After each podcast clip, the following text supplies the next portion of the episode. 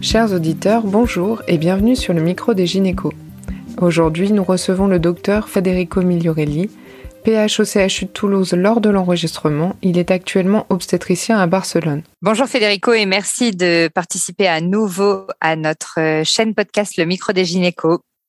On voulait parler à nouveau de déclenchement du travail, euh, mais plutôt cette fois-ci de la polémique suite à l'étude euh, Arrive.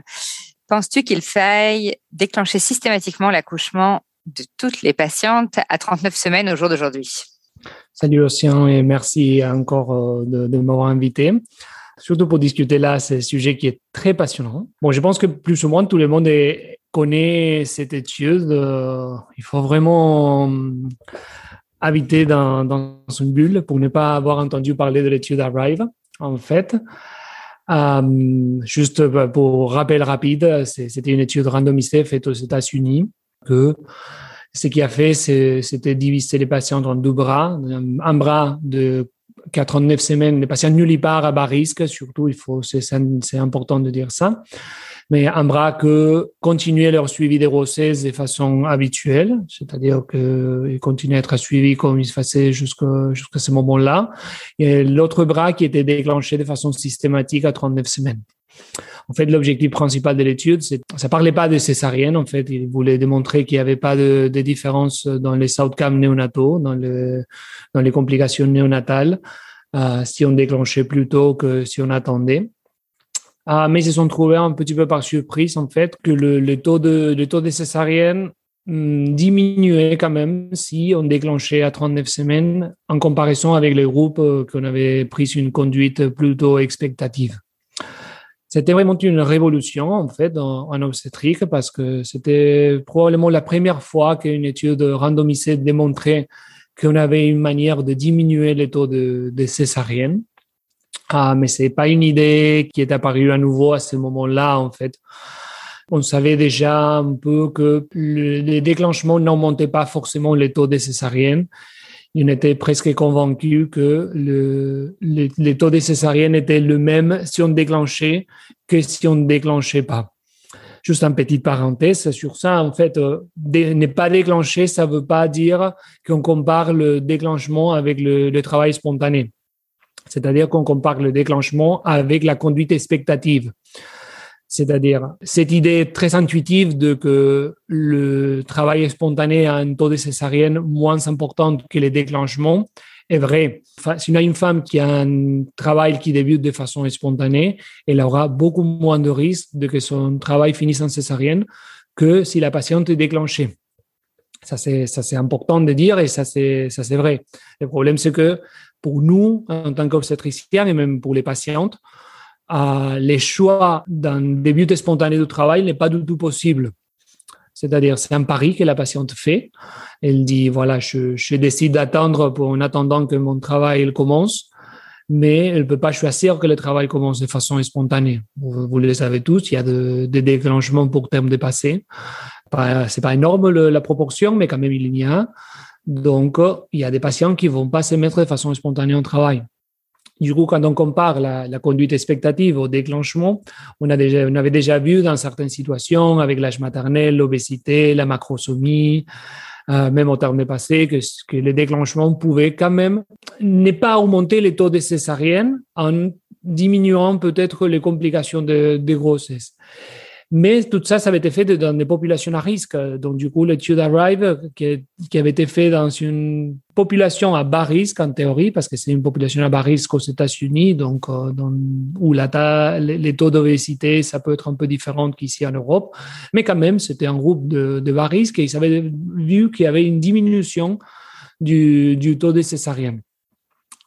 Après l'étude, il y a eu des méta-analyses, il y a eu des études économiques, il y a eu beaucoup d'évidence qui a commencé à sortir un petit peu pour justifier ou pour essayer de, convaincre toutes les obstétriciens que déclencher à 39 semaines, c'était quelque chose plutôt positif, en fait. Et du coup, la question est complètement légitime. Est-ce qu'il faut déclencher tout le monde à 39 semaines? Est-ce qu'il faut qu'on décide nous, après cette étude et l'évidence qui, qui est sortie, que qu'il faudrait déclencher tout le monde à 39 semaines, qu'il faudrait décidé que la, la nouvelle fin de la grossesse, euh, c'est 39 en lieu de 42 ou 41 semaines. Donc, ça, c'est la question qui se discute. Je ne sais pas si tu as un avis perso, toi-même, d'après ton expérience. Eh ben, c'est vrai que je suis partagée parce que jusqu'à cette étude, euh, là où, là où j'ai fait ma formation d'interne, on n'avait pas l'habitude de déclencher facilement, surtout les primipares, euh, s'il n'y avait pas une vraie indication médicale avant le terme. Mais euh, comme beaucoup d'équipes, après, c'est devenu plus accessible pour les patientes. Mais, mais moi, moi j'ai toujours le, sentiment que c'est difficile d'être sûr de pas augmenter le, le risque de, de, césarienne euh, quand on déclenche, même si c'est vrai qu'il y a beaucoup d'arguments pour l'inverse. Tu penses du coup le, que globalement le, la littérature ne trouve pas de, de sur-risque Qu'est-ce qui pourrait nous aider à prendre la décision dans ce cas-là? De laisser une patiente aller jusqu'à 40 ou 41 semaines? Je ne sais pas à quel terme est euh, le terme en Espagne. Le, en France, c'est 41 euh, semaines. En Suisse, c'est 40 semaines. En Espagne, le terme officiel, c'est 40 semaines en fait. la, date, d'accouchement prévue, c'est à 40 semaines. Mais ça ne change pas la, la, prise en charge. Hein. Ça, ça, normalement, les femmes étaient déclenchées à l'époque à 42 semaines, c'est-à-dire notre terme plus 14. Après, ça a été avancé à terme plus 7, euh, les, termes français. Donc, c'est juste la définition, mais la prise en charge est pareille. Oui, voilà, c'est ça. C'est comme utiliser les dates de début de grossesse, la date des dernières règles. Euh, ce sont des questions de définition, mais les grossesses durent euh, le même temps. D'accord. Et dans l'étude Arrive, ils déclenchaient de quelle manière leurs patientes? Parce qu'on peut imaginer que pour pouvoir extrapoler leurs résultats, de toute manière, on n'aura pas la même population. En effet, bon, il y a un peu plus d'obésité euh, aux États-Unis, etc. Mais on peut pas non plus extrapoler leurs résultats si on ne provoque pas le, travail de la même manière. les, protocoles de déclenchement de la RIVE étaient plus ou moins équivalents à ce qui se fait dans, dans certains centres en Europe. Ils n'étaient pas vraiment très, très, très, très, très différentes. La, critique la plus importante sur l'étude RIVE, c'est plutôt la, la population, en fait, qui a été choisie comme bas risque. Que quand on regarde le, surtout les taux d'obésité, c'est pas exactement ce qu'on considère nous bas risque ici en Europe. En fait, en plus, il y a des ethnies un peu différentes quand même. Et en plus que bon, la, la, la, le système de santé américain euh, est toujours un peu particulier. C'est pas exactement la, même chose qu'ici en Europe, même dans des pays comme la Suisse, que sont des, pays avec des systèmes de santé plutôt privés, ou au moins avec des mutuelles mais euh, les États-Unis, c'est vraiment un cas particulier, dans, au moins en comparaison avec l'Europe. mais c'est pas le protocole en fait qui, qui pose qui pose des soucis. C'est plutôt l'idée d'extrapoler une étude, euh, c'est-à-dire l'étude, même si c'est une ambiance clinique, euh, c'est comme faire des, des, des essais au laboratoire d'une certaine mm-hmm. façon. C'est-à-dire, tout le monde suit un protocole très strict. Euh, il y a des gens qui surveillent que les protocoles soient bien suivis parce que euh, il faut bien identifier les écarts de, de l'étude pour les étudier, voir si ça introduit du biais. Euh, c'est très important de respecter la randomisation parce que c'est ça qui va faire que les deux groupes soient équivalents à l'heure de l'analyser. C'est toujours une situation un peu particulière. Mais l'étude Arrive, j'insiste, ça ne nous apporte pas une évidence très, très, très, très choquante. On, avait déjà cette notion de que les déclenchements, si on compare avec la conduite expectative, au moins n'augmentait pas le, risque de césarienne. D'accord? C'est pas hyper choquant. C'est juste qu'on a, on a réussi à avoir les niveaux les, les niveaux les plus élevés d'évidence comme pour pouvoir prendre des décisions, en fait. Mais après, il faut quand, on, trouve ça, OK, on peut lire la conclusion de l'étude, les trois lignes à la fin, et dire, voilà, l'étude démontre qu'il y a moins de risques de césarienne, mais on peut aller voir un petit peu en profondité les numéros, ce qu'ils nous présentent. Et si tu vas regarder, en fait, la diminution du risque de césarienne, elle existe, mais c'est pas quelque chose de hyper, hyper, hyper important. Les, les taux diminuaient un petit peu, environ 4%, euh, même pas. C'est-à-dire qu'il y avait un taux de, de césarienne dans les groupes de conduite expectative de, un petit peu au-dessus de 22%. Et dans les groupes de déclenchement, euh, 18,6 en fait, je pense, si je me trompe pas, c'était environ 19%. C'est-à-dire, c'est un petit peu plus d'un 3% de diminution de, de risque dire que c'était, c'était significatif en statistique. C'était significatif, tout à fait. Mais la signification, c'est une question d'argent. Voilà. Hmm. Si, si, tu, si tu compares deux groupes de 1 milliard de patients euh, dans chaque groupe, très probablement des petites, petites différences vont être significatives. Après, oui, bien sûr. est-ce que la signification clinique est, réelle? Bon, dans, une société qui cherche toujours des manières de diminuer les taux de césarienne, euh, peut-être oui. En fait, si tu compares les déclenchements par les nombres nécessaires à traiter, tu sais combien de déclenchements on devrait faire pour éviter une césarienne. Euh, avec les numéros présentés par la RIVE, on a besoin de faire environ 32 déclenchements pour éviter une césarienne. Ça peut te sembler beaucoup, ça peut te sembler trop peu, mais par exemple, si tu veux éviter un décès néonatal avec des corticoïdes, il faut que tu administres 37 doses de corticoïdes pour éviter un décès. Ou pour éviter une éclampsie chez les femmes qui ont du sulfate de magnésium, il faut traiter 90 patientes pour éviter une éclampsie.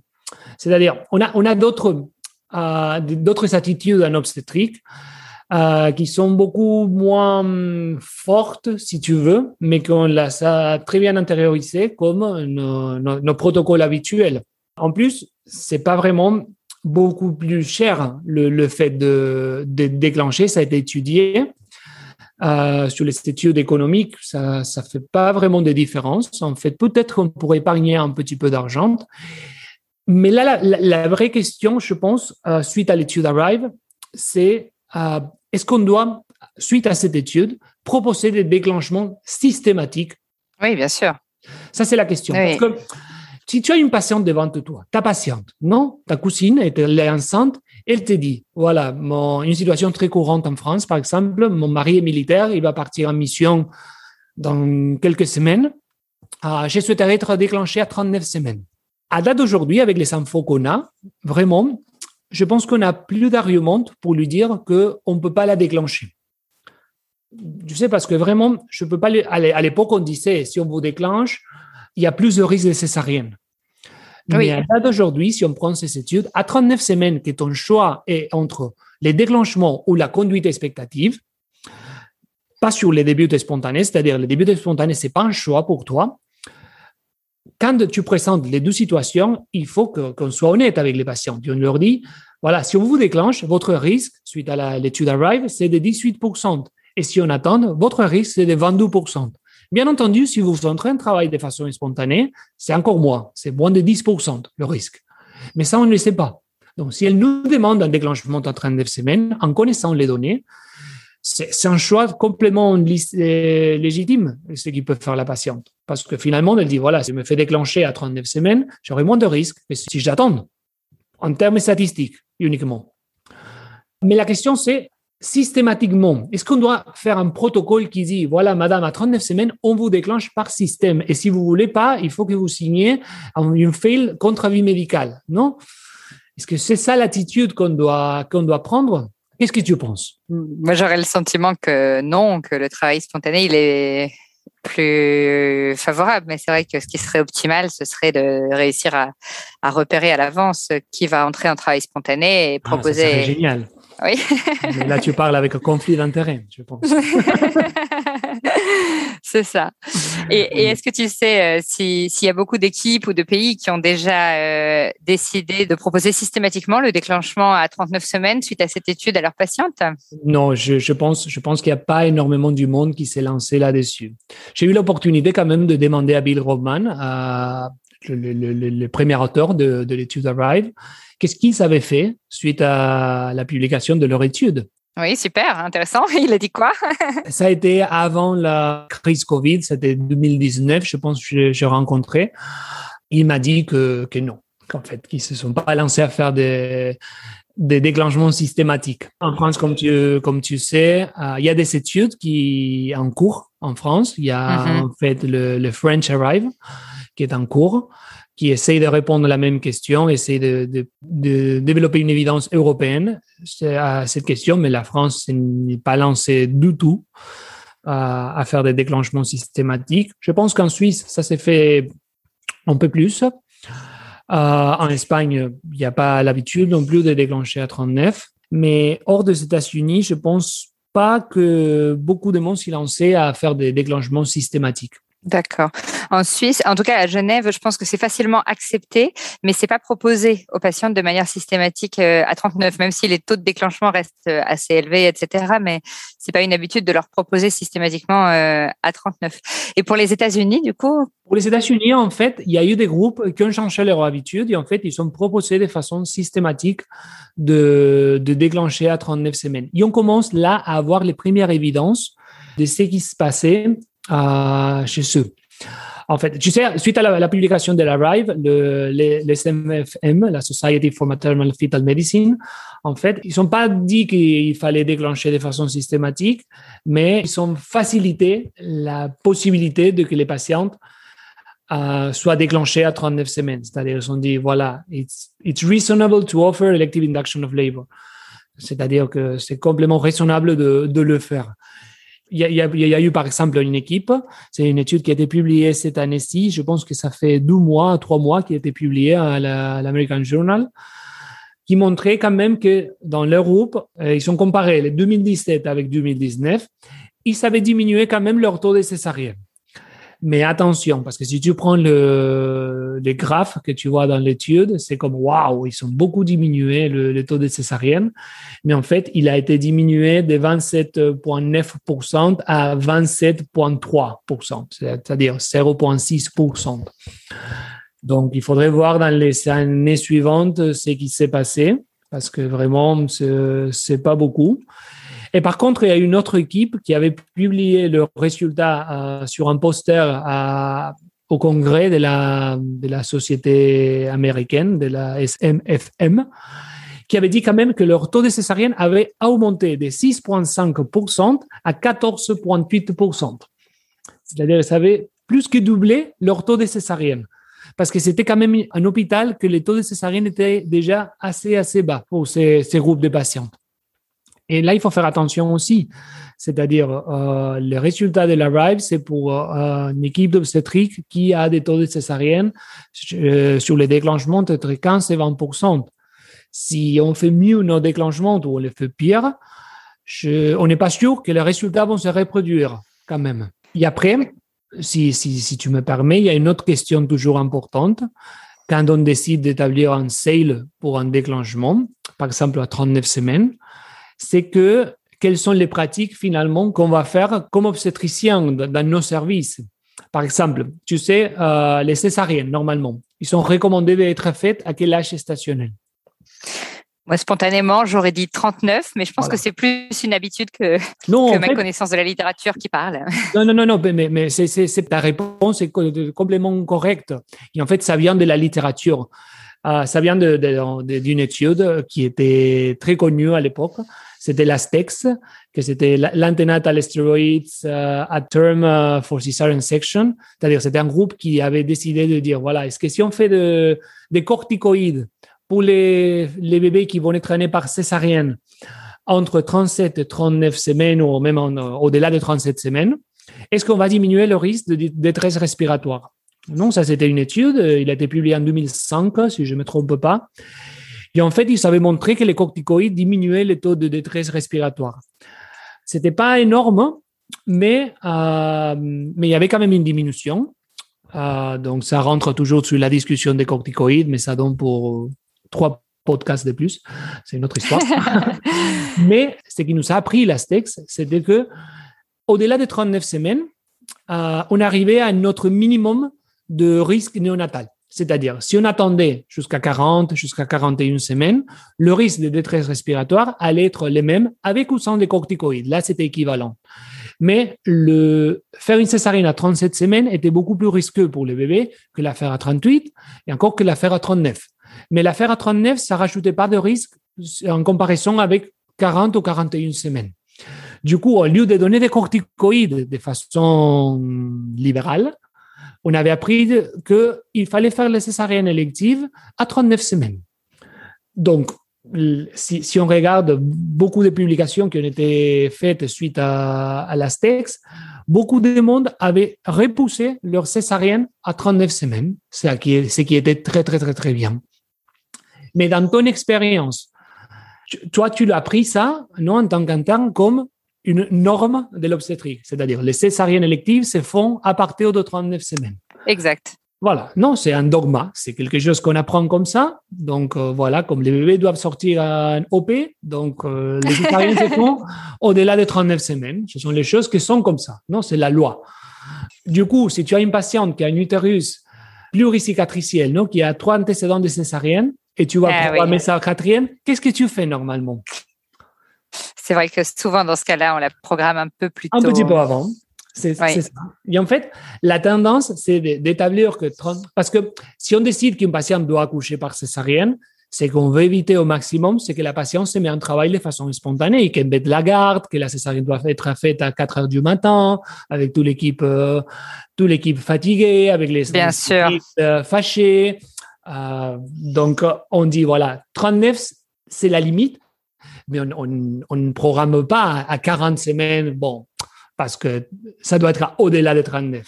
On a la tendance à dire 39, et s'il y a des situations qui m'embêtent, donc un petit peu avant, un petit peu avant, un petit peu avant. Et on fait ça, et ça peut nous arriver aussi avec les déclenchements. C'est-à-dire, on déclenche, si on dit à 39, il faut déclencher tout le monde, on aurait la tendance, on aurait l'habitude d'avancer les choses si jamais il y a des situations qu'on pense que pourront faire que 39 soit trop loin pour nous. Et on sait que les bébés qui sont nés avant 39 semaines, et même par déclenchement, pas que les césariennes, hein, sinon aussi avec le déclenchement, ces bébés présentent plus de risques de détresse respiratoire. Donc, poser un seuil, dire voilà, jusqu'à 39 semaines, ça veut dire que probablement on va accoucher beaucoup de bébés avant 39 semaines. Et on va déclencher avant 39 semaines, et on va rajouter de risques de détresse aussi. Ah, le dernier élément que je pense qu'il faut prendre en compte pour voir si vraiment une politique de déclenchement systématique doit se faire ou pas, c'est la, vie des patientes. Qu'est-ce qu'elles pensent, les femmes, si on vient maintenant et on leur dit, voilà, on va vous déclencher à toutes systématiquement à 39 semaines. Et sur ça, on a des études quand même. Euh, les premières, c'est la RIVE.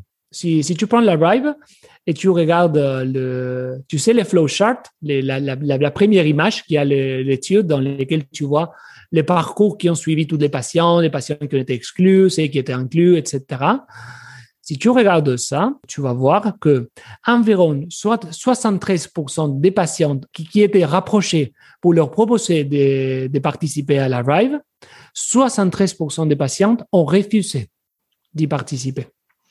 Là, tu peux avoir des discussions sur des patients qui ne veulent pas se sentir des éléments d'études cliniques, euh, si des patients qui ne veulent pas collaborer avec la science, etc. Mais il y a beaucoup de monde qui a refusé d'y participer en ayant un 50% de risque d'être déclenché. Parce que l'autre 50% allaient continuer avec leur suivi de grossesse. Mais en sachant ça, 73% des patientes ont refusé d'y participer. Et il y a eu des enquêtes faites, en Europe sur, la possibilité de participer à une étude pareille à la RIVE ou même d'être déclenché de façon systématique à 39%. Et plus de 50%, même plus de 60% des patientes refuseraient une prise en charge si active comme un déclenchement à 39 semaines. Du coup, euh, ça fait que les choses euh, soit pas très, très, très clair en ce qui concerne la systématisation de, du déclenchement à 39 semaines. En effet, c'est un élément à prendre en compte. Si tu veux mon avis, moi, je ne me lancerai pas, au moins pas avec l'état des connaissances actuelles, sur un déclenchement systématique. Par contre, individuellement, si une patiente nous le demande, là, je pense qu'on n'a plus d'argument pour le refuser. Très bien. Et eh ça paraît un bon compromis et une bonne, une bonne manière de, présenter les choses. Merci Federico, on était super content de te recevoir à nouveau. Merci, merci à toi, merci à vous de, de l'invitation et voilà, je suis très content aussi d'avoir participé. Merci à tous de nous avoir écoutés aujourd'hui. Rendez-vous la semaine prochaine pour un nouvel épisode. Vous retrouverez toutes les ressources et références de ce podcast dans la description et surtout, n'hésitez pas à vous abonner à la chaîne, à lui accorder 5 étoiles, voire même à en parler autour de vous. Métro, boulot, gynéco.